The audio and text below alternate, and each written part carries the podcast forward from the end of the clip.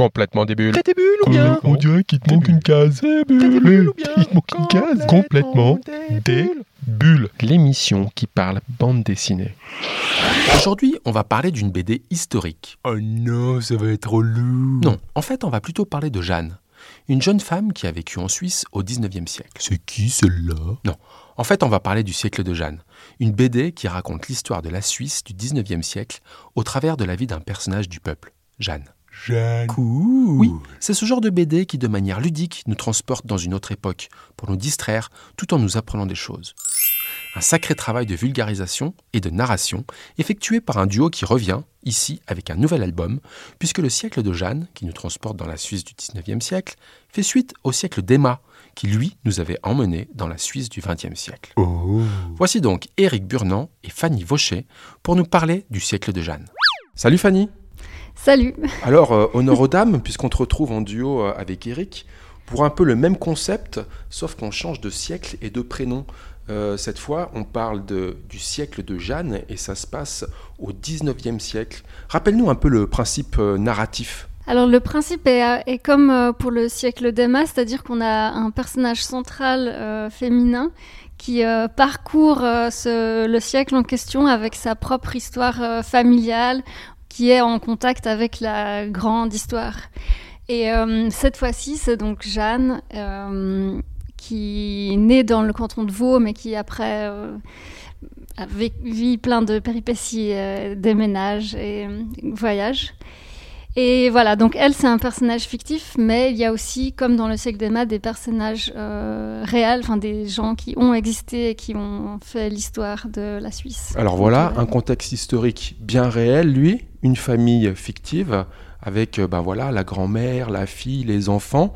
Euh, Est-ce qu'après avoir euh, fait le, le siècle d'Emma pour parler du XXe siècle, de l'histoire du XXe siècle en Suisse, c'était logique de faire une suite sur le XIXe siècle?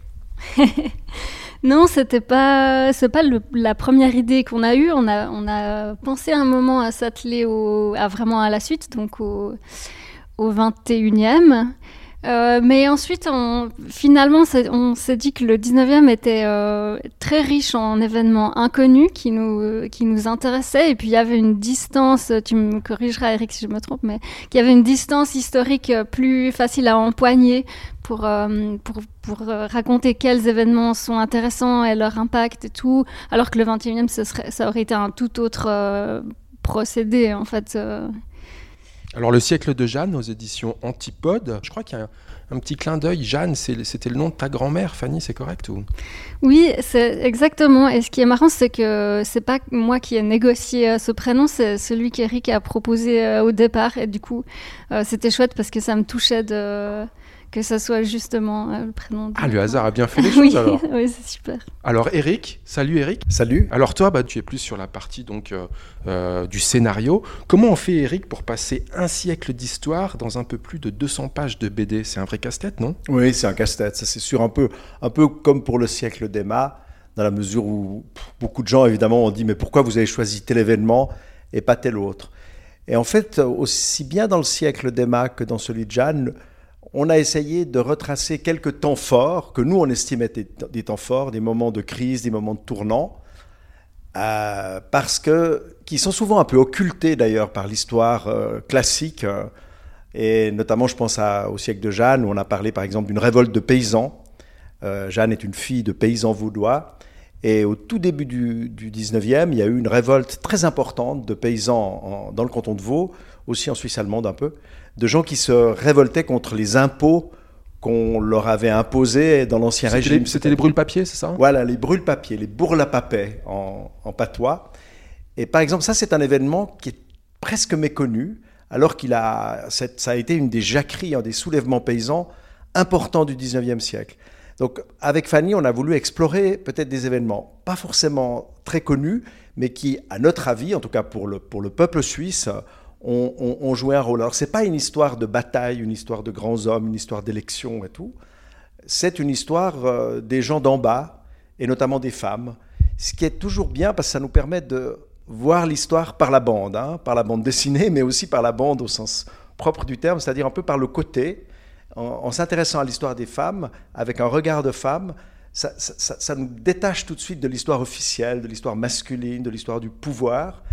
Et je pense que c'est une bonne manière de, de, regarder ce 19e, qui a été un siècle très très chaud en Suisse. Euh, on a tendance à l'oublier complètement, parce que c'est là d'où on vient. Ça a été un siècle de guerre civile, de famine, d'émigration. Et tout à fait constitutif, puisque ouais. c'est là que se se décider la constitution, ouais. la capitale, la monnaie. Ouais. Enfin voilà, c'est les bases de la Suisse qui sont jetées au 19e. On, on, le gomme un peu ça, parce que 1848, euh, ce qui est en fait c'est la vraie base de la Suisse, c'est un État qui est né d'une guerre civile. Et ça, on, le cache aujourd'hui avec cette volonté de consensus. Donc voilà un petit peu la, démarche. Effectivement, c'est pas simple, mais bon, on est parti avec euh, quatre temps forts, un peu comme dans Emma qu'on décline à travers des personnages et à travers euh, Jeanne qui est un peu un fil rouge. Alors voilà, donc c'est le siècle de Jeanne aux éditions Antipode. On traverse ce siècle donc avec Jeanne et sa famille qui sont finalement des gens normaux et puis qui sont au contact de ces grands événements, mais aussi de ces grandes personnalités historiques puisque on en croise, on en croise plein pendant la, pendant, pendant, pendant la, BD. Quelques-uns peut-être. Alors tu parlais des femmes, on croise notamment par exemple Madame de Staël.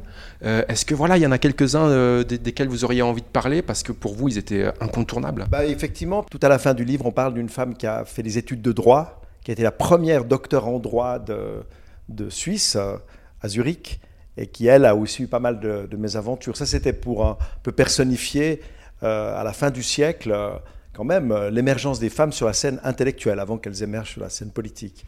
Donc, euh, elle s'appelle euh, Spiri, Émilie Spiri. et puis, alors Germaine de Stahl, puisque tu posais la question, oui, ça nous a paru intéressant parce que c'est vraiment une femme qui a marqué le début du, du 19e. Héritière des Lumières, ouais, on l'appelle. Héritière des Lumières. Qui a vécu ouais. à Copé pendant un certain temps. Exactement, il y a le groupe de Copé et tout. Mais ce qui est intéressant, c'est pas artificiel comme on l'a intégré dans l'histoire parce qu'effectivement, Germaine de Staël, qui était une baronne de la Haute, son père avait été ministre de Louis XVI, enfin, c'était pas du tout une femme du peuple, mais elle s'est intéressée à la mission pédagogique de Pestalozzi et elle a régulièrement été euh, visiter cet institut pour jeunes filles, qui était un institut laïque, ce qui était très rare à l'époque, et elle l'a encouragé, parce qu'elle voulait euh, justement par là transmettre un certain nombre d'idées autour des, libertés, du siècle des Lumières et tout. Donc on a imaginé une rencontre fugace entre Jeanne et Germaine de Staël. Et ça, c'est un peu le principe qui finalement fonctionne assez bien, je le, je le dis sans fausse modestie, mais disons, ça fonctionne assez bien, parce que d'arriver à mélanger la grande histoire et la petite, ou l'histoire d'en haut et l'histoire d'en bas, ça peut se faire à travers les personnages. Sinon, c'est très artificiel de faire euh, que les personnages assistent à tous les grands événements comme ça euh, en spectateur. Tandis que de rencontrer des personnages, ça permet d'incarner les deux réalités. Et là, ça passe très bien le fait que Jeanne rencontre cette Germaine de Stahl. Donc, euh, oui, c'est une femme très importante, Germaine de Stahl. Et en plus, elle est, elle est suisse, entre guillemets, même si euh, elle était surtout euh, sur la scène française. Alors effectivement, tous ces, toutes ces personnalités historiques qui croisent ben voilà, le destin d'une famille plus commune, ça ajoute de la perspective. Et on sent justement euh, ben voilà, en, en, background un peu des forces industrielles qui se dégagent en Suisse. Il y a pas mal de choses justement autour de l'horlogerie, mais aussi peut-être de manière plus surprenante autour du, du textile. Euh, peut-être un petit mot sur cette industrie-là qui n'est pas forcément connue comme ayant été une, une, force de la Suisse? Oui, oui, à, à tel point que proportionnellement aux habitants, la Suisse était aussi industrielle que la Grande-Bretagne. Hein. La région, c'est tout, surtout l'ouest, euh, l'est, pardon, le nord-est, hein, la région de Zurich, de l'Oberland zurichois, Glaris, Saint-Gall, où il y avait une tradition très ancienne de la broderie, du, textile. Mais après, ça a passé à un stade euh, industriel avec les filatures, les filatures mécanisées, le tissage mécanisé. Et dans les, dans les années 1880, il y avait énormément de petites euh, industries, mais qui regroupaient déjà euh, beaucoup, beaucoup, beaucoup d'ouvriers. Des ouvriers d'ailleurs qui venaient souvent d'Allemagne, d'Italie, mais aussi de la région, des paysans pauvres qui passaient ensuite à... Et, là, la Suisse a vraiment connu euh, un destin de société industrielle.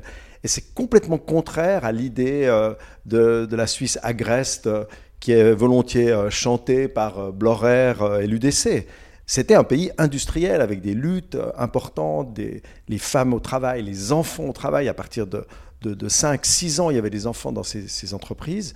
Et il y a eu tout un combat qui a été mené d'ailleurs par des mouvements humanistes avant les syndicats, parce que les syndicats n'existaient quasiment pas, un petit peu dans le Jura, et qui était pour euh, améliorer les conditions de travail. Et la Suisse a été un des premiers pays à faire une législation sociale, et notamment à bloquer, le travail euh, le dimanche, le travail des, des, enfants. et tout. Donc toute cette réalité-là, c'était un peu notre idée aussi de raconter des choses qu'on... qu'on bah, elles sont connues, bien sûr, on n'a pas du tout fait œuvre de pionnier, mais disons de remettre en évidence, parce que moi je me considère maintenant un peu comme un... Je fais de l'histoire publique, donc c'est vraiment essayer de rendre accessible un certain nombre de choses, et, et la BD le permet, qui sont soit gommées, soit un peu cachées, et par exemple, on a aussi parlé dans ce livre de l'année sans été. Hein, en, 1816, il y a une année au moment où, le soleil était complètement masqué par... éruption volcanique, c'est ça Éruption volcanique, on l'a su des années après. C'est un événement qui a énormément marqué les gens, mais on l'a un peu oublié. Euh, quand je disais aux gens, on va parler de l'année sans été, personne n'a vraiment ça en référence. Et alors, un des impacts collatéraux qui est assez surprenant aussi, c'est un flux migratoire hors de Suisse. Ça, on a l'habitude quand on pense flux migratoire de gens qui viennent en Suisse. Mais là, il, ça arrivait deux fois, 19e siècle, même peut-être trois. Trois, ouais. En tout cas, des gens qui partaient de Suisse pour un point assez surprenant pour, pour le Brésil. Oui, exactement. Il y a eu beaucoup d'émigration vers l'Amérique du Sud, Argentine, Brésil, puis bien sûr aux États-Unis aussi, après, à partir de 1850. Mais avant 1850, il y a eu une très grande migration avec euh, Fribourg. Les Fribourgeois, ils ont créé une espèce de colonie qui s'appelait Nova Friburgo, qui a été en fait créée par le en partie avec la complicité des autorités euh, fribourgeoises, qui avaient envie de se débarrasser des pauvres. Et maintenant, les historiens parlent de cela comme d'une émigration de débarras. Et, effectivement, on a, pas, on a complètement oublié que la Suisse a été un pays d'émigration extrêmement important. Il y a des, centaines de milliers de Suisses ont émigré au 19e siècle. Et c'est après qu'on est devenu un pays d'immigration. Donc, euh, ça, il me semble que c'est des vérités historiques qui sont bonnes à dire et à rappeler. Dans le siècle de Jeanne, aux éditions Antipodes, alors ben voilà, des phénomènes historiques parfois surprenants ou peu connus, euh, des personnages attachants. Euh, Fanny, j'ai envie de parler un peu avec toi du dessin. Comment on fait pour dessiner une famille du 19e siècle? Comment on se documente pour les visages, les décors, les habits, la ville, les scènes historiques? Est-ce que tu as réussi à trouver des sources pour tout? J'ai réussi à trouver pas mal de sources parce que j'ai un, camarade exceptionnellement doué en recherche de documentation. En la présence d'Eric peut-être? Oui. J'ai qu'à demander et il me fournit souvent dans l'heure ou dans la minute des images. Mais c'est vrai que c'est pas évident parce que c'était pas des photos, c'était principalement des gravures. Euh, et il faut quand même euh, extrapoler un peu parce que c'est plus difficile que, que des personnages qu'on peut imaginer aujourd'hui. Euh, enfin, ils s'habillaient différemment, ils avaient des objets, des outils différents, ils se déplaçaient avec des véhicules différents. Donc c'était un peu un challenge et en plus moi ça me fait toujours un peu flipper de faire des, des erreurs ou des, euh, des, dessiner des choses anachroniques. Donc, euh, bon, en tout cas, il y a un vrai défi pour euh, simplifier peut-être les choses. Est-ce que ça se ressent aussi dans le dessin comme une complexité? Comment on fait pour faire passer tout ça dans des cases? C'était difficile ou? Eh bien, je sais pas trop. Moi, je trouve que j'ai un, style un peu du suggéré flou. C'est-à-dire que je, montre le plus possible de ce que je peux, et puis quand, euh, quand c'est pas possible, je le suggère. Donc voilà, je, suis contente parce qu'avec le siècle de Jeanne, j'ai trouvé une façon euh, euh, graphique de raconter qui me satisfait bien, mieux que dans le siècle d'Emma où c'était la première fois que je faisais un, projet aussi, aussi vaste. Et puis il y a plein de choses que je trouvais que j'aurais pu mieux faire. Et là, il me semble qu'on a trouvé un équilibre entre ce qu'on montrait et puis, parce que j'ai envie de rappeler, c'est quand même un travail colossal. Le siècle d'Emma, sorti en 2019, c'est 207 pages. Le siècle de Jeanne en 2022, 244 pages, donc c'est beaucoup, beaucoup de travail. Euh, j'ai bien aimé comment tu définissais ton dessin. Euh, comment tu as dit euh, Suggéré flou. Suggéré flou. Et parle-nous peut-être un peu de, la couleur. Toi, c'est que, comment tu, tu, apposes la couleur sur ben voilà, ces différentes périodes, sur quelque chose qui, dans un imaginaire collectif, est peut-être plus en noir et blanc. Comment on fait pour, pour imprégner de la couleur sur tout ça? Oui, alors bah, déjà, euh, là, mon choix, c'était de pas refaire comme dans le siècle d'Emma où tout était dans toutes les couleurs parce que je trouvais que ça, qu'il y avait un côté un, peu plus mou que ce que, ce que j'aurais voulu. Et puis, le, choix que j'ai fait de mettre une couleur euh, par scène en plus du noir et du gris, euh, c'était bien pratique parce que ça évitait de se poser la question de quelle couleur étaient en fait les choses. Parce que c'est ça le problème avec les gravures c'est que ça nous dit pas de quelle couleur étaient les objets ou les habits. Donc voilà j'ai réglé ça comme ça en, choisissant de faire une sorte de, parcours coloré euh, du, dans les chapitres. Chaque chapitre a une coloration un peu différente euh, qui est un peu liée à ce qui raconte la partie.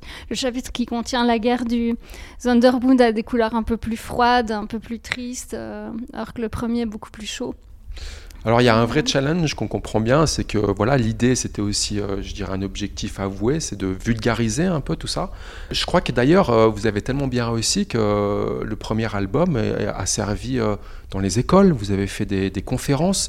Est-ce que ça c'était c'était visé, c'est quelque chose qui se passe parce que c'est bien reçu et ça fait plaisir? Est-ce que est-ce que c'était ça faisait partie de votre démarche? Ben, non, parce que je me souviens que dès le début, Eric m'a toujours dit on ne fera pas un objet pédagogique. Euh, Alors que moi, j'étais pas fermée à l'idée du pédagogique parce que C'est loupé si- alors on a envie de dire. plus ça sert, mieux c'est. Mais il a toujours dit euh, qu'on fait pas un manuel, donc ça sera pas utilisé dans les écoles. Enfin, tu croyais pas du tout. Et puis en fait, euh, on- euh, il, il s'attendait pas au fait que, à mon avis, les, les profs, les enseignants d'histoire aujourd'hui, c'est des personnes qui ont mon âge et qui ont envie de transmettre de façon plus plus vivante, plus incarnée euh, une histoire que les jeunes euh, sinon trouvent peut-être un peu barbante. Donc ils se sont vraiment emparés de, en tout cas du siècle d'Emma comme un, comme une aide dans leur, euh, dans leur cours. Il y en a plein qui m'ont dit qu'ils avaient utilisé juste quelques pages ou un chapitre ou plusieurs et que ça- pour eux c'était vraiment assez euh, le rêve d'avoir. J'imagine que c'est plutôt une fierté, ça veut dire que ça a marché. Fanny, c'est combien de temps de travail un, un livre comme ça? Eh bien, j'ai noté, parce que je note exactement toujours tout euh, ce que je fais, j'ai noté que ça m'a pris à peu près euh, 200 jours, c'est-à-dire des jours vraiment complets de travail que j'ai répartis sur euh, une année et demie, je pense, parce que je fais aussi d'autres euh, projets un, un peu, en- j'intercale. Et est-ce que ça veut dire que pendant une année et demie, tu vivais quand même en moitié dans, dans un autre siècle, justement, pour te projeter comme ça? Oui, bah alors totalement, ouais. mais c'était chouette, c'est- c'est c'est pas le pire siècle dans lequel passer du temps. Fanny et Eric, pour finir l'émission, on a ce qu'on appelle des questions débules. Con, con, complètement débile. Eh oh, il te manque une case. Euh, t'es des bulles. Fanny, combien coûterait cette BD, Le siècle de Jeanne, en bahts Alors, si un pain coûtait 4 bahts au moment où c'était très cher, je dirais que ça coûterait peut-être 55 bahts. Adjugé Ah vendu. Adjugé vendu, le baht, c'était la monnaie, la monnaie fi- fribourgeoise. Oui. Fribourgeoise, mais aussi euh, vaudoise. hein, et, en fait, c'était à l'origine bernois, le BATS. Tu sais, on sait combien de temps ça, ça- c'est resté en vigueur, le baht, à peu près ou- Mais ça a dû, mais il y avait énormément de monnaies qui circulaient. Il y avait des monnaies locales, des monnaies même étrangères. Et c'est au moment de la fondation du, de la Confédération, enfin de l'État fédéral, qu'on a instauré le franc, qui était le même partout. Mais avant cela, il y avait beaucoup de monnaies qui circulaient. Mais le BAT, c'était plutôt une monnaie, je crois, bernoise et fribourgeoise. oui. Eric, est-ce que tu portes une montre favée? Non, je porte une euh, Gégère Le Coultre. Mais c'est pas Favet, non. A- Là, l'horlogerie, elle suit. euh, voilà, dans les deux tomes, on retrouve euh, voilà cette, industrie euh, forte pour la Suisse. Cette marque, par exemple, elle existe toujours. Non, elle est imaginaire, cette marque. Elle Parce qu'en fait, pas. on a pris le nom de Favet parce que c'était le nom des un nom assez répandu dans le ça c'est dans les archives des Bourg-la-Papec. J'ai trouvé le nom des Favet qui habitaient le milieu du monde, qui est un endroit près de la Sarah qu'on appelle le milieu du monde parce que les eaux se séparent. Mais en fait, euh, après, comme c'était lui qui reprenait, non, à, Genève, il n'y avait pas de montre Favet.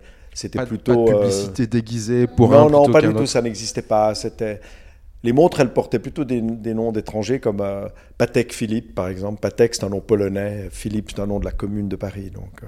Voilà, on en apprend tout au long de cette bande dessinée. Fanny, alors justement, dans les deux tomes, on parle un peu d'horlo- d'horlogerie, euh, qui est voilà une industrie tellement suisse. Euh, pourquoi on parle pas de chocolat ou de fromage? Bon, c'était surtout lié à Genève, non? Notre, notre envie de. Enfin, le choix de parler d'horlogerie. hein. C'est des questions des bulles, hein, tu peux dire ce que tu veux. hein. Eric, j'en ai une autre pour toi. À quelle date Berne est devenue la capitale de la Suisse?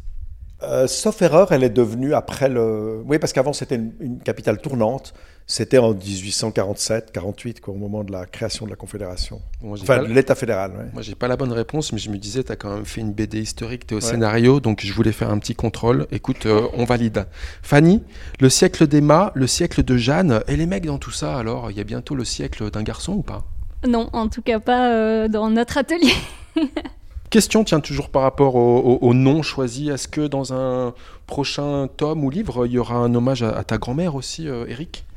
Alors, c'est- la, pa- la- la personne dont je parle au, au début du livre, c'est pas ma grand-mère, c'était ma tante, qui est morte justement à 101 ans et qui avait pas mal aimé le siècle d'Emma et qui m'avait toujours dit Ah, bah, bah, si, avec l'argent que je te lèguerai, finalement, qui s'est révélé assez généreux, euh, bah, tu, pourras, euh, tu pourras financer euh, autre chose. Et c'est un peu comme ça qu'on a pu aussi. euh, parce qu'un livre, c'est aussi chercher de l'argent. ça, on oublie de le, Le dire. nerf de. C'est c'est le- chercher, des, chercher des, des images, mais c'est aussi chercher de l'argent pour. parce que les droits d'auteur, ça ne nourrit pas son homme ou surtout sa femme. C'est le nerf de la guerre, comme on dit. Alors, prochain livre, euh, vous pensez que ce serait plutôt euh, l'histoire du XVIIIe siècle au travers du siècle de Eliane, ou euh, finalement l'histoire du XXe siècle au travers de le siècle de Alice pour raconter le XXe siècle au Québec? Eh bien, non. En fait, on a, un- on a un projet euh, ensemble qui va un peu sortir de, la grande autoroute euh, Emma et Jeanne. Bon, en tout cas, c'est un duo qui a l'air de bien marcher. Euh, Fanny, j'ai envie de dire que Eric, c'est un peu un monument en Suisse avec son passé télévisuel. Ah bon Un vieux briscard, qu'on a envie de dire. C'est sympa de travailler avec lui. J'avoue qu'on on s'entend bien et qu'on bosse super bien ensemble, il me semble. On- Et en plus, là, pour euh, Jeanne, c'était encore plus cool parce que comme il a bien compris euh, avec le siècle d'Emma, il, a- il y a certaines choses qui ont encore facilité mon travail. Il tenait bien compte de mes besoins. Eric, c'est sympa de travailler avec euh, une jeune femme comme, comme Fanny? Oui, c'est sympa. Moi, j'ai toujours travaillé avec des gens, parce que je fais, dans mon métier, j'ai toujours euh, collaboré. C'est un métier collectif. J'avais pas du tout envie de faire quelque chose euh, tout seul, et j'aurais été bien incapable de dessiner.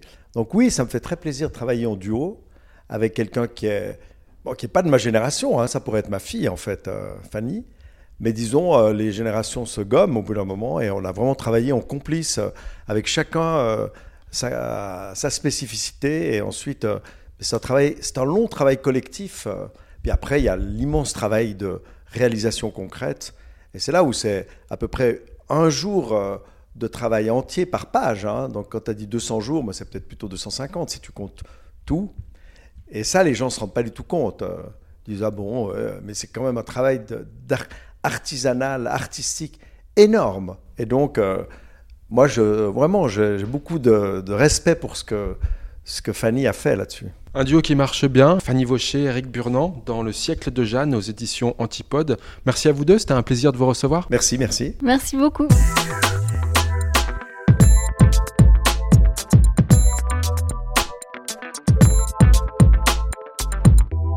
Et pour finir, la sélection de quelques albums que nous vous conseillons si vous souhaitiez vous caler une petite bande dessinée tout prochainement. On commence avec Le labyrinthe inachevé. Warren William à la cinquantaine. Oh, le. Voici dix ans, il a perdu sa petite fille, Wendy. Oh non, il s'en est jamais remis.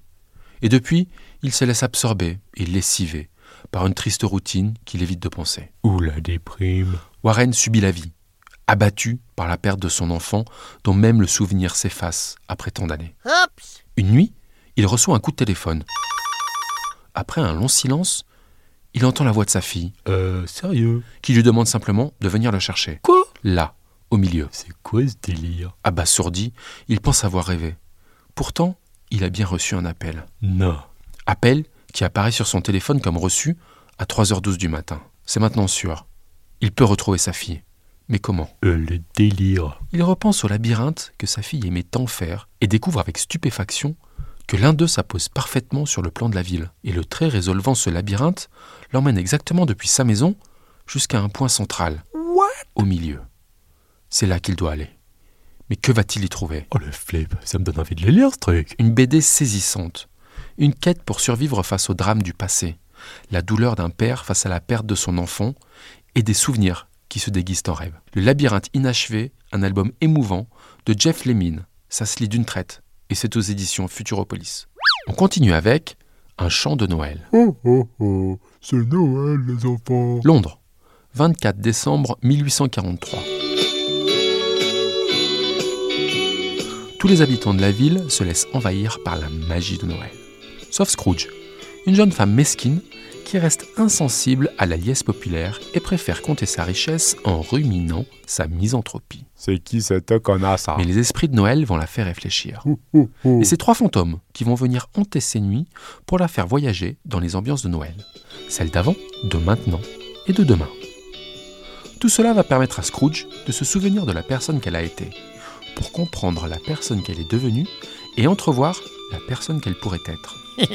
Une adaptation du conte de Charles Dickens, revisité ici avec une femme comme personnage principal, tout aussi égoïste et radine que pourrait l'être un homme. Une femme comme, comme un homme. Un décor londonien de toute beauté dessiné par José-Louis Munuera, qui est aussi derrière l'adaptation du scénario.